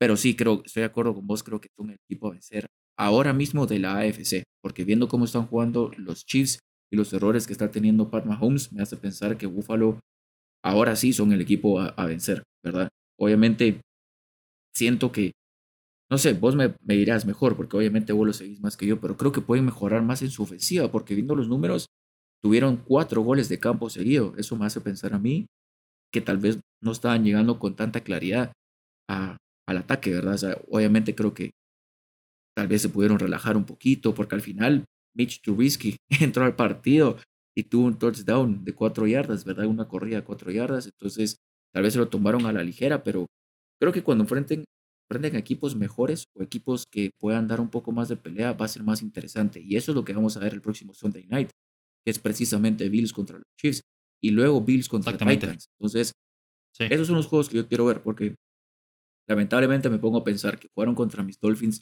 fue una práctica para ellos. jugaron contra Washington, que también está demostrando que no es una buena temporada. Y lástima para los Bills que perdieron ese partido contra los Steelers, porque los Steelers están demostrando que es no es están increíble para que nada. haya pasado eso. Son el único equipo que han ganado, el único partido, perdón, que han ganado. Entonces, si no, Sí. estarían 4-0. Pero, pero creo Pero que, van bien, que sí. van bien. O sea, creo que como vos, vos y yo lo hablamos en su momento, les cayó bien. Y es lo que, Eso, es lo eso que dijimos. O sea, esa derrota fue así como, hey, no, ¿qué está pasando? Despertemos jóvenes. Y creo que despertaron y enojados, pues 35 contra los Dolphins, 43 contra Washington y 40 contra los Texans. O sea, uy, y sí da miedo esa ofensiva, pues. Sí, y es que va, y eso es otra cosa que no, ya no voy a extenderme más en este partido, más de lo que voy a decir ahorita, pero precisamente tenés toda la razón. Los Bills tuvieron cuatro, creo que fueron tres o cuatro posesiones seguidas en donde estaban en el end zone, eh, perdón, en el red zone, eh, en la zona roja, y tuvieron que patear field cortos. Entonces imagínate si hubieran anotado dos o tres de esos touchdowns más fácil, hubiera sido 50 puntos. Entonces, eso es lo que a mí también, si yo fuera rival de los Bills, me daría un poco de miedo, pues ver cuántas oportunidades dejaron en el campo y aún así anotaron 40 puntos. Fácil pudieron haber sido 50, 55, entonces eso es otra cosa que también es positivo, es cierto, tienen que anotar los puntos, tienen que anotar los touchdowns porque contra, contra los Chiefs, como vos decís, field goals no van a ser suficientes, necesitan anotarlos o llegar a la zona de anotación. Pero a mí por lo menos me da buenas sensaciones ver ese tipo de cosas. Y hablando de los Chiefs, regresaron al camino de la victoria luego de ganarle 42 a 30 a los Philadelphia Eagles. Y, mm, pues un poco de regreso a la normalidad para los Chiefs, sobre todo porque ganaron nuevamente, ¿verdad? Y anotaron bastantes puntos. Pero también creo que es algo negativo, digamos, porque esta nueva normal o esta normal de los Chiefs en las últimas temporadas, de que tienen que anotar un montón de puntos para ganar, no es sostenible. O sea, para nada. Los Chiefs, si no estoy mal, creo que en tres de, los cuatro partidos que llevamos de la temporada han recibido más de 30 puntos. Entonces no puedes poner siempre a, tu defensiva en esa posición, aunque Mahomes ha sido capaz de, de sobreponerse de a este, pues a la defensa en otras situaciones. Lo vimos en los últimos dos partidos en donde por querer o poner, por tener que hacer más en el campo, han habido muchos errores y muchos cambios de balón. Entonces, para mí es una eh, positivo porque ganaron y, metieron 50, eh, perdón, metieron 5 touchdowns. Eh, anotaron en 6 de 7 posesiones que tuvieron, creo yo, si no estoy mal. Entonces, excelente para la ofensiva, pero la defensiva me deja demasiadas dudas todavía. Eso es lo que, ah, eso es lo que justo te iba a decir, que por eso necesitamos ver partidos contra equipos que te anotan, o sea, o que te van a defender mejor, porque veo a Pat Mahomes y digo otra intercepción, ¿verdad? Esta ya no fue en el mes de septiembre, pero otra. O sea, creo que es el Sí. tercer partido seguido. Y lo que pasa es que los equipos como los Bills te van a hacer más errores, pues, o sea, por naturaleza vas a jugar peor contra equipos buenos. No estoy diciendo que los Eagles no sean buenos. Lo que pasa es que si los Eagles te meten 30 puntos, Exactamente, exactamente. ¿qué vas a hacer contra los Bills? Que los Bills vienen de meter Sí. 30 puntos también por partido. Tal vez a Filadelfia le vas a poder meter 42 para ganar el partido, pero a los Bills y a los equipos buenos de la AFC, o sea, ahí es cuando ya me empiezo a, a- pienso a como que lo complicado que va a ser para ellos, porque como vos decís, no es sostenible, o sea, qué bueno es meter 42 puntos por partido, pero es que no siempre es así, pues, y no todos los días vas a tener un partido como Tyreek Hill, ¿verdad? Que tuvo 186 yardas para tres touchdowns, o sea, son números de, de videojuego, ¿verdad? Creo que cualquiera que lo tuviera en su fantasy les hizo ganar la nada de la cantidad de puntos que hizo. Pero no es no sostenible, o sea, no va a pasar siempre. Entonces, creo que el equipo tiene que ver bien las cosas, o sea, va 2-2 y se podría poner 2-3 y pierde contra los Bills, o sea, creo que hay cosas que tienen que hacer para poder cambiar el destino, porque obviamente van bien, pero tal vez no van a ser el equipo a vencer en la AFC. Tienen partidos duros, obviamente van contra los Bills, luego tienen uno relativamente fácil contra Washington, luego tienen uno contra los Titans y luego van con Packers, Raiders y Cowboys, equipos que están con récord ganador. Entonces, tienen que demostrar que están para algo o de- en las próximas cinco semanas van a estar fuera de la competencia. Sí, completamente. Y además los Raiders son rivales divisionales, entonces. Exacto. Vale, y, y doble. lo pues. que vos decís es. Vale, doble, sí. Y lo que vos decís es completamente cierto, porque los Bills solo han permitido 37 puntos en toda la temporada. Y los Eagles le metieron 30 a los Chiefs, entonces. O sea, estás, estás hablando de que los Chiefs tienen que anotar bastantes puntos. Y la, y la defensa de los Bills no lo están permitiendo. Entonces, no sé. vamos a ver qué pasa este partido. Va a estar muy bueno y me, emociona que es en primetime y que es en, la noche el domingo, pero a la espera del domingo va a estar eterna para mí. pero bueno, vamos a, ir a una nueva pausa y al final de, bueno, el último bloque, mejor dicho, vamos a hablar acerca del final de la temporada regular de la MLB. Y bueno, ya estamos de regreso de nuestra última pausa del episodio. Vamos a pasar a la MLB, vamos a hablar de la última semana de la temporada regular, de todo lo que nos dejó este final que estuvo, la verdad es que histórico y emocionante. Eh, fue una pelea por el comodín de la Liga Americana para, para la historia, ¿verdad? Sobre todo para vos, que me imagino que lo viviste como, como nadie. Al final, pues los Red Sox y los Yankees aseguraron su pase, derrotando los Red Sox 1 a 0 a los Rays. Eh, y no, perdón, los Yankees ganaron a los Rays 1 a 0, ¿verdad? Sí, correcto. Y los Red Sox le ganaron 7 a 5 a los, a los Nationals. Los mediocres. y bueno, con esto. sí. Y con esto se van a enfrentar el martes, mañana por la noche, en el juego por el comodín en Fenway. ¿Cómo, cómo viviste este, este último día de la temporada regular? Horrible, fue espantoso porque los Yankees creo que hicieron el, cerraron de la peor manera, o sea, iban a jugar contra su rival divisional que es Tampa y solo tenían que ganar 2 de 3 para asegurarse el juego comodín en casa. Y perdieron, perdieron 2 de 3 y los perdieron feos. ¿Verdad? Que el último partido lo perdieron 2 a 2, o sea, fueron pedazos. Y el último ganaron solamente 1-0 contra un equipo de Tampa que le dio el juego a sus veteranos, pitchers veteranos, y les dio solo inning para que tuvieran el ritmo de juego, ¿verdad? Y pues Boston hizo lo que tenía que hacer, ir a ganarle a los Nationals. Estaba nervioso porque los Nationals iban ganando 5 a 1. Por eso te decía a los mediocres, porque terminaron perdiendo 7 a 5, que es casi que la historia de su temporada, ¿verdad? Los Nationals no pudieron contener una ventaja durante toda la temporada y por eso terminaron en último lugar de su división. Se lo merecen por no saber cerrar partidos, ¿verdad? Pero fue muy bueno, o sea, lo que vimos es impresionante. Dos equipos se quedaron fuera con 90 victorias, imagínate, los Blue Jays y los Mariners. Sí. Y es algo que, que solo no, no pasa, o sea, es la primera vez en la historia. Cuatro equipos en una misma división terminan con más de 90 victorias que fueron Tampa, Boston, los Yankees y Toronto. O sea, tres equipos de esa división clasificaron a playoffs. Y es la primera vez en la historia también que dos equipos en su misma división o en la misma liga terminan con más de 107 victorias, 105 victorias, perdón, como lo hizo San Francisco y los Dodgers. O sea, fue loquísimo e histórico lo que vimos. Entonces, y es la primera vez que, que un equipo que, que gana más de 105 juegos o más no gana su división. Exacto. Porque obviamente los Giants ganaron 107, pues. Exacto, imagínate, o sea, tuviste de las mejores temporadas en la historia y aún así no ganaste. O sea, los Dodgers de esta temporada son el mejor equipo en la historia de los comodines. Fácil, sin ninguna discusión. Es absurdo. Entonces fue muy bueno, o sea, fue el final muy bueno. Y también me, pongo a pensar, imagínate estos equipos que ganaron 90 partidos, como los Mariners y Toronto Blue Jays, pudieron haber ganado la división este de la Liga Nacional como liga, como con sus 90 triunfos, perdón y no lo lograron. Eso, o sea, eso te iba a preguntar como, no, bueno, mira, esto es una historia eterna en todos los deportes, casi que, pero como que la, la manera en que hacen el seeding, cómo pasan los playoffs. Esta para mí es otro ejemplo de en la NFL, en la NBA, en la MLB, que tal vez hay que encontrar mejores maneras para terminar el orden, ¿verdad? Sí, yo creo que lo más fácil o, lo mejor es lo que hace la NBA, porque ahí si ganas la división te felicitan, pero no pasas a playoffs.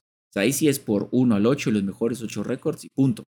Pues creo que ahí es un poquito mejor, porque ahí sí pasan cuatro equipos de la misma división, pues lo hemos visto con los, con los Lakers, los Clippers, los Warriors, o sea, que pasan varios equipos de la misma división y hay otras divisiones donde no pasan, ¿verdad?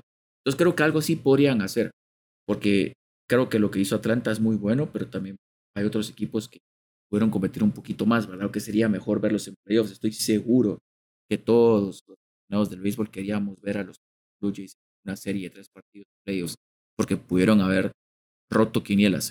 Entonces no los vamos a ver solo porque los demás equipos fueron extremadamente buenos también. Entonces, de repente algo, algo así van a hacer, pero creo que por la historia, por cómo ha sido la MLB, no lo van a querer hacer, pero sería interesante cambiar eso, ¿verdad? Porque tendrías cuatro equipos de la misma división en playoffs. Eh, pero bueno, creo que lo que vamos a ver igual es histórico, pues, o sea, van a ser partidazos. Pasaron para mí los mejores equipos. O sea, de verdad que no hay nadie que yo haya dicho, tal vez solo los Toronto Blue Jays, que se merecían pasar. De lo contrario, todos los demás que están ahí están por algo y van a hacer unos playoffs, pero electrizantes. O sea, va a ser espectacular. Y todo empezando el martes por la noche, ¿verdad? Que vamos a ver el clásico de clásicos, Yankees contra Red Sox y en Fenway Park, que a mi parecer es el mejor matchup que pudieron haber pedido los Yankees. Creo yo que les salía mejor jugar contra Boston que contra Sí, definitivamente. Sí, mira, la, emoción es que es solo un partido, entonces va a estar muy bueno. Cualquier cosa puede pasar. Cualquier cosa puede pasar, definitivamente. Y hablando del, de, la, pues, de la Nacional del Oeste, estábamos hablando de los Dodgers, de los Giants. Los Giants, impresionante que hayan ganado 7 juegos, 107 juegos perdón, en, durante la temporada. Con esto rompieron el récord de la franquicia de 106 partidos en 1904. Imagínate, cuando ni siquiera eran los Giants de San Francisco, eran los New York, New York Giants en ese momento. Mira, te lo pregunté durante la temporada, pero te lo vuelvo a preguntar, ¿cómo hicieron esto los Giants? ¿Cómo están en esta posición si al principio nadie daba nada por ellos? Yo estaba viendo las predicciones al principio de la temporada y les daban 70 victorias, imagínate. De 70 y 75 y terminaron con 107. Yo creo que esto es una mezcla de tener un buen entrenador y de saber utilizar sus piezas. Porque lo que hicieron los Giants fue increíble, o sea, fueron constantes. Es lo que siempre digo que es de las cosas más difíciles. O sea, es una cosa ser bueno durante lapsos de tiempo, que lo vimos con los padres de San Diego, que lo vimos con los Mets, al final terminaron con una temporada totalmente mediocre e inaceptable. Y lo vimos contra los Giants y con los Dodgers, que simplemente fueron demasiado buenos toda la temporada. O sea, fue ridículo. Y los Yankees fueron otro equipo, por ejemplo, irregular. Exacto, los Yankees y Boston fueron e-, equipos que también tuvieron sus lapsos buenos y malos, ¿verdad? Que al final pues medio se rescata por el hecho de pasar a playoffs, pero no es excusa, ¿verdad? Creo que los Giants solo fue mezcla de un buen entrenador con un buen uso del equipo y poder revivir estrellas que ya consideraban muertas como el catcher Buster Posey, ¿verdad? Que es histórico, que ya ganó tres anillos con los gigantes y que la gente ya no daba nada por él tampoco. Creo que fue una buena mezcla, porque vos ves el lineup de los Giants y no son mejores que el lineup de los Dodgers, que los Yankees, Red Sox, que los Astros. O sea, tienen mejores, mejores jugadores, incluso que ni los Blue Jays. Pero los Giants se favorecieron de un buen equipo. Lograron mezclar todo lo que necesita un buen equipo, que es picheo abridor y bateo oportuno, que al final de cuentas es lo que te hace ganar en este tipo de deportes, o de competencias largas, donde juegas 160 partidos. Entonces lo que hicieron fue, te repito, absurdo, nunca lo había visto un equipo que nadie esperaba nada de ellos. Yo creo que van a ir largo porque se van a enfrentar al ganador del Wildcard, Dodgers y San Luis. Entonces podríamos tener a los dos equipos de 105 juegos, de más de 105 juegos ganados en la serie divisional, imagínate, estar, pero...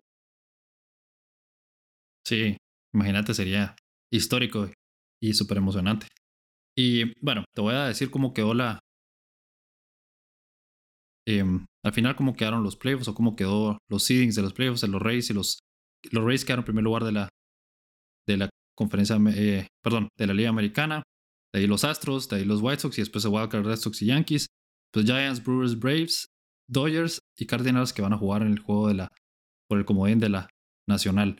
Em, eso es otra cosa que también, solo pequeño cosito o pequeña cosita, pequeño paréntesis, es tampoco es justo para los Dodgers que hayan ganado 106 juegos y tengan que jugar el comodín, ¿verdad? Entonces, también por ahí decía yo eso de pensar en cómo hacer los sembrados de mejor manera, ¿verdad? Y para cerrar la discusión de la MLB de la temporada regular, pues hay que repasar nuevamente la temporada histórica de Shohei Otani. Al final, en el bateo terminó con 138 hits, 26 eh, dobles y 8 triples. Luego tuvo 46 home runs, que fue el, pues quedó en tercer lugar en la lista de home runs. Tuvo 100 carreras impulsadas, 96 bases por bolas, 26 bases robadas y un OPS de UPS de .965. Eh, quedó quinto lugar o con la, quinta, la quinta mejor marca en la liga, en, la, en las mayores, perdón. Y luego en el pichó, pichó 130 innings, 156 eh, strikeouts, consiguió durante la temporada con un ERA de 3.18 y un ERA plus de 141. ¿Cómo, no sé, contame qué pensás de la temporada? Yo te pregunté, iba a preguntar si la vamos a volver a ver, pero la verdad es que no creo que vamos a volver a ver algo así en la historia, pero contame cómo lo viste. A la gran, mira, es que es, es histórico, ¿verdad?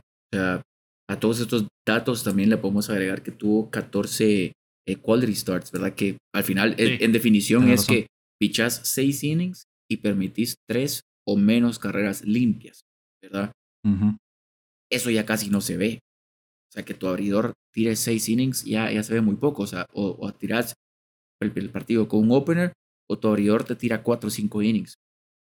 Entonces, el hecho que haya tenido 14 durante la temporada y haya bateado lo que hizo, es que es histórico, o sea, no hay ninguna duda que va a ser el MVP y tiene que ser unánimo. Si no es MVP unánimo, hago huelga de verdad porque lo que hizo fue impresionante, o sea, no lo hemos visto. La gente lo compara con Babe Ruth, pero es que ni el propio Babe Ruth tuvo estos números, ¿me entendés? Porque ya durante la temporada lo dejaban, sea, no dejaban que pichara tanto, o se enfocaba más en bateo y no lo hizo por tanto tiempo. Creo que lo de Tani es simplemente ridículo. O sea, yo preferiría tener mil veces a un jugador así en mi equipo que tener a un abridor al que le pago 50, 40 millones de dólares al año. Solo me va a servir para abrir un día, un partido cada cinco días. Otani te picha y a los dos días ya está como bateador designado. Entonces, o sea, estuvo peleando por el título de, home runs, estuvo peleando ahí en ciertas ocasiones de la temporada por la triple corona. Entonces creo que fue, o sea, histórico e irrepetible, honestamente. Creo que si alguien lo va a repetir va a ser él. Creo que la única persona que lo va a poder hacer va a ser él. Y no, no dudo que mucha gente esté inspirada en él y trate de replicar este tipo de cosas, o sea, que adapten su cuerpo para poder pichar y batear, que sería genial que más gente pudiera hacer eso, pero creo que no se va a repetir a menos que él decida inspirarse más la otra temporada, porque la primera temporada que lo vimos, pichó muy poco, se lesionó y lo o tuvieron que operar, y la temporada pasada no pichó en absoluto. Entonces esta fue la primera vez que lo vimos completo y logró pichar toda la temporada, algo que también no todos esperábamos, pues de repente se iba a resentir de su lesión o lo iban a guardar más de lo que debían hacerlo, pero no, pichó bastante bien. Y para mí, alguien que me da 14 quality starts y termina la temporada con un ERA de 3.18, chica, dámelo, pues. Todas las veces de mi vida, ¿me entiendes? O sea, es alguien que que te ayuda muchísimo en la temporada y que cualquier equipo, cualquier e-, equipo estaría feliz de tenerlo, perdón. Imagínate un equipo como los Dodgers, como los Giants, como los Yankees, como los Astros, con un jugador así, al cual le pagas solamente 3 millones de dólares. O sea, es un regalo. Es que no tiene ningún sentido. Le estás pagando tan solo 3 millones de dólares, imagínate. Y hay jugadores como Gary Cole, que me perdón de Gary Cole porque él es el GOAT, un MVP de la temporada de los Yankees, pero a él le estás pagando 36 millones de dólares al año. Y a Otani le estás pagando 13. Sí, es, es impresionante. Y, mira, ojalá como vos decís lo podamos ver, repetir esta, esta temporada o, mejorarla, pero con otro uniforme, ¿verdad? Porque como hemos hablado de los equipos que parece que no quieren ganar, ¿verdad? Los Angels también son unos que es cierto que tienen a Mike Trout y ahora trajeron a Otani, pero. Pero, son así como. Ajá, así como hablamos de Trout en otro equipo, a mí me encantaría ver a Otani en otro equipo donde sirva de algo, pues. Aquí, de qué, o sea, vemos la mejor temporada en la historia de, de un jugador y no sirvió de nada, pues al final, más que para él y para ver lo impresionante que era, pero no sirvió de nada. Es molesto, pues es, es absurdo a veces. Eh, y pasan muchos otros deportes donde vemos temporadas muy buenas de jugadores que están en equipos malos y y así sea, bueno. Y usualmente les sirve como plataforma para llegar a otro equipo, pero no sé si Otani es ese tipo de jugador, ¿verdad? No sé si él es más de la mentalidad como Proud de mantenerse en los Angels hasta que se acabe su carrera. Entonces, ojalá que sí se vaya a otro equipo mejor, ¿verdad? Y que, y que lo podamos ver picheando. Bueno, no sé si va a pichar algún día en, en postemporada. Tal vez sí, ¿verdad? Tal vez una, una serie o lo que sea. Pero a lo que ibas que sería impresionante, imagínate ver a un jugador pichando y bateando en un mismo partido en la postemporada, sería también increíble, ¿verdad? Pero, Totalmente. Pero bueno, con esto llegamos al final de la discusión de hoy. Gracias por tu tiempo, Diego. Gracias a todos por escucharnos. Les recuerdo que nos pueden seguir en nuestras redes sociales. Nos pueden encontrar como deporte, etcétera, punto podcast. Ahora que ya está Facebook y todas las redes de regreso, nos pueden seguir por ahí.